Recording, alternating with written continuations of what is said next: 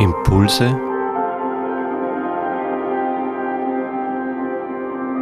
aus der Pfarrgemeinde Hallstatt Obertraum.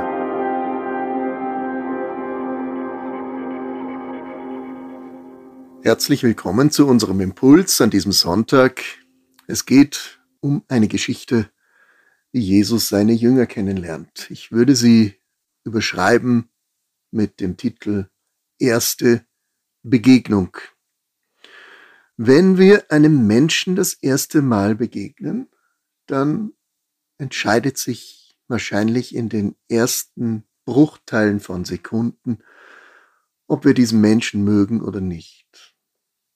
Ob wir uns öffnen für einen Menschen, der uns begegnet, oder ob wir an ihm vorübergehen und ihn links liegen lassen. Wohl nicht anders war es damals, als Jesus vorbeigeht, nur vorbeigeht bei Johannes dem Täufer und Johannes schaut ihn an und murmelt ein paar Sätze. Die andere hören nämlich. Seht doch, das ist das Lamm Gottes. So im Vorbeigehen einfach dahingeworfen. Johannes wusste, Jesus ist ein besonderer Mensch und Gott selber ist in ihm besonders wirksam. Das hören nun Andreas und Philippus und einige Jünger und das verbreitet sich und sie sind neugierig. Sie folgen diesem Jesus, ohne zu wissen, wo es hingeht. Jesus fragt zurück, was wollt ihr? Was sucht ihr? Und sie fragen ganz banal, wo wohnst du eigentlich? Wo bleibst du? Ja, das sind ja Banalitäten, können wir sagen. Aber in dieser Geschichte wird immer eine tiefere Wahrheit, eine deutlich. Wir befinden uns im alten Orient. Griechenland hat sehr stark durch die Philosophen auch diese Zeit geprägt und man war im Volk sehr wohl sich dessen bewusst, dass eine äußere Bemerkung, eine Beschreibung auch eine tiefere Ebene mit sich bringt. Etwas, was hier im Verborgenen passiert.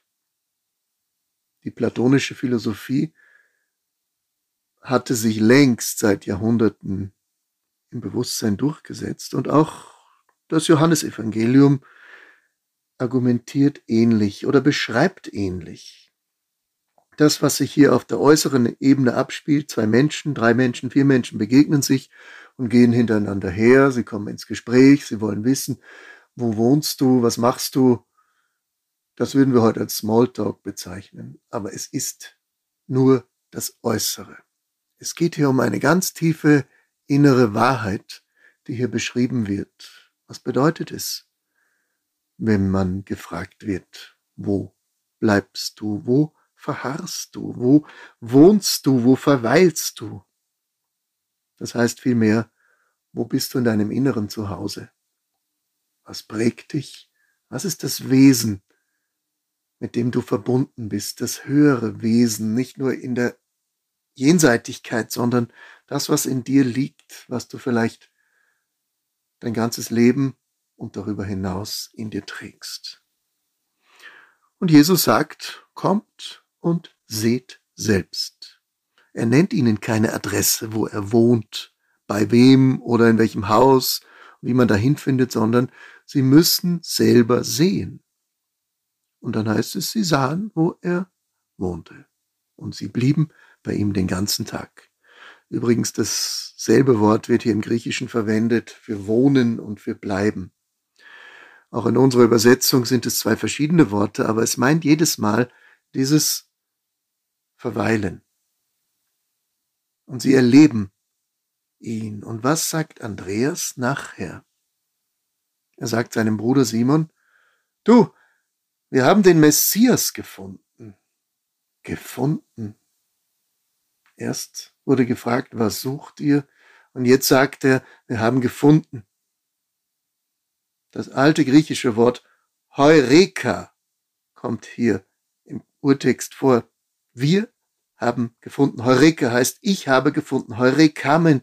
Wir haben den Meister, den Messias gefunden.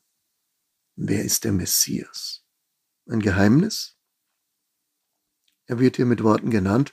Übersetzt heißt es Christus, was eigentlich für die damaligen Menschen genauso wenig aussagekräftig war. Der Gesalbte, was heißt denn das wieder? Ja, während wir über das Wort Christus nachdenken, was das alles für uns bedeutet, für einen tieferen Sinn ergibt, weil wir eine lange Geschichte damit verbinden und mit unserem eigenen Leben, dem wir diesem Christus, dass wir diesem Christus anvertrauen. Hier kommt plötzlich aus einem gewöhnlichen Namen eine tiefe Bedeutung heraus. Und dann kommt noch eine Begegnung hinein, wiederum eine der ersten Begegnungen. Jesus begegnet Simon. Auch er fragt, wer ist dieser? Was machst du? Und Jesus sagt, dich wird man Käfers nennen. Das heißt übersetzt Petrus oder auf Deutsch Fels.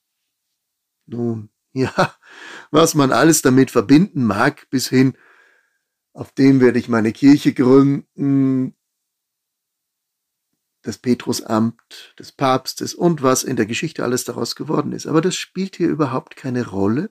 Hier geht es um die ganz erste Begegnung, die nach außen hin banal erscheint. Und dann kommen Worte, Begriffe, die aufgeladen sind, die uns in eine Tiefe führen. Zum Beispiel, man wendet sich um, nicht nur körperlich, sondern man ändert sein Inneres, man öffnet sich, man sucht und man verweilt. Das heißt, das sind alles Verhaltensweisen, die dem normalen, gehasteten täglichen Dasein entgegenstehen. Alles fragt nach dem Grund, nach der Tiefe, wer bin ich? Wer begegnet mir? Was ist das Eigentliche, was mich verändert? Das Licht, was mich erleuchtet. Und dann ist die Rede vom Schauen vom Sehen, vom Entdecken, das muss reifen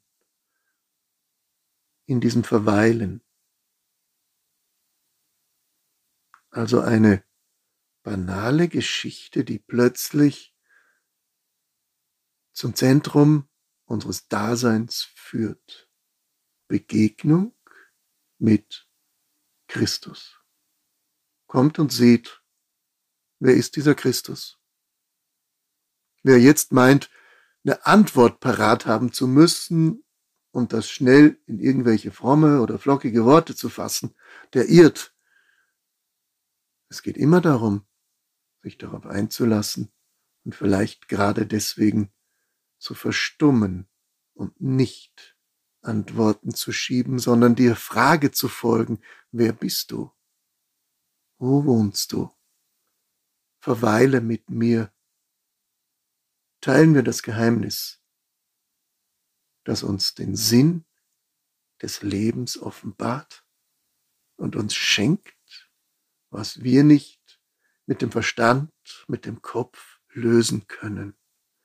Dieses Verweilen, dieses Wo wohnst du, möge uns immer begleiten, um auch das unterscheiden zu können, was wertvoll ist, was uns weiterbringt, was uns mit dem Urgrund des Daseins, mit dem Göttlichen in Verbindung bringt. Wenn wir so durch den Alltag gehen, dann können wir in jedem Augenblick, wo wir verlangsamen und warten, was hat das jetzt zu bedeuten, was spricht da zu mir, können wir etwas entdecken erste Begegnungen. So werden dann alte Geschichten plötzlich ganz real in jedem Augenblick zu einer ersten neuen schöpferischen Begegnung, die uns verändert. Solche Momente, die wünsche ich uns allen, jedem von uns, an diesem Tag und in dieser Woche. Seid behütet.